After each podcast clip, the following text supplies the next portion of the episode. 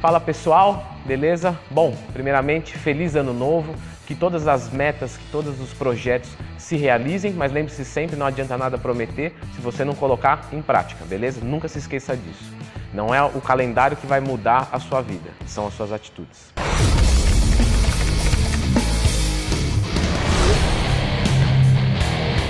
Bom, eu vou falar aqui de um macete muito legal que é reduzindo o índice glicêmico de qualquer tipo de carboidrato de forma natural e ainda promovendo benefícios para a sua saúde. Sim, você não entendeu errado, não é clickbait, é, não tem mentira, eu vou explicar como que você vai fazer isso. A única contraponto é que não é tão barato. Como que a gente vai fazer isso? É utilizando em conjunto com o carboidrato a psyllium. Então, a gente já sabe que o carboidrato tem um índice glicêmico X. Quando você mistura ele com uma proteína ou uma gordura, o índice glicêmico cai do alimento. Por isso que é interessante você é, misturar o carboidrato com uma proteína ou com uma gordura ou com os dois. Antigamente teve um post no Hipertrofia que ficou muito famoso que era dizendo que o carboidrato, quando misturado com a gordura, ativava a insulina e absorvia mais gordura. Isso não existe, você pode ficar tranquilo. Na verdade, isso é indicado, por exemplo, em casos de diabéticos, para reduzir o índice glicêmico dos alimentos. Então é interessante você combinar gordura com carboidrato. Mas você também pode combinar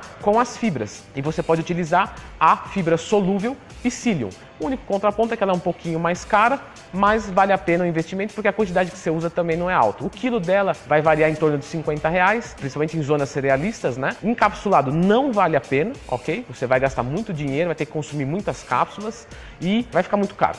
A Psyllium, ela tem 80% de fibras, ou seja, em 100 gramas você vai encontrar 80 gramas, ou em 10 gramas você vai encontrar 8 gramas, tá? De fibras solúveis. E ela vai reduzir o índice glicêmico dos alimentos. Então sim, você pode consumir um arroz branco, consumir junto com Psyllium e ter um arroz integral criado é, a partir de duas propriedades distintas. Se você já ligou com A com B, já entendeu que por reduzir o índice glicêmico aumenta a saciedade. E aí que começa um marketing exacerbado, né? ah, vai perder gordura, vai emagrecer e tal. Não, na verdade ela não vai te ajudar a perder gordura. Porém, ela é uma, é uma fibra que ela absorve água, então o tamanho dela pode ser multiplicado até por 20, né? Então pensa, um grama pode virar 20 gramas e isso vai te trazer uma saciedade além de reduzir o índice glicêmico. Então, numa dieta de perda de peso, em que você tem fome e tudo mais, você pode utilizar é, uma quantidade junto com cada refeição ou nos momentos que você sente mais fome para, além de reduzir o índice glicêmico, dar um efeito de saciedade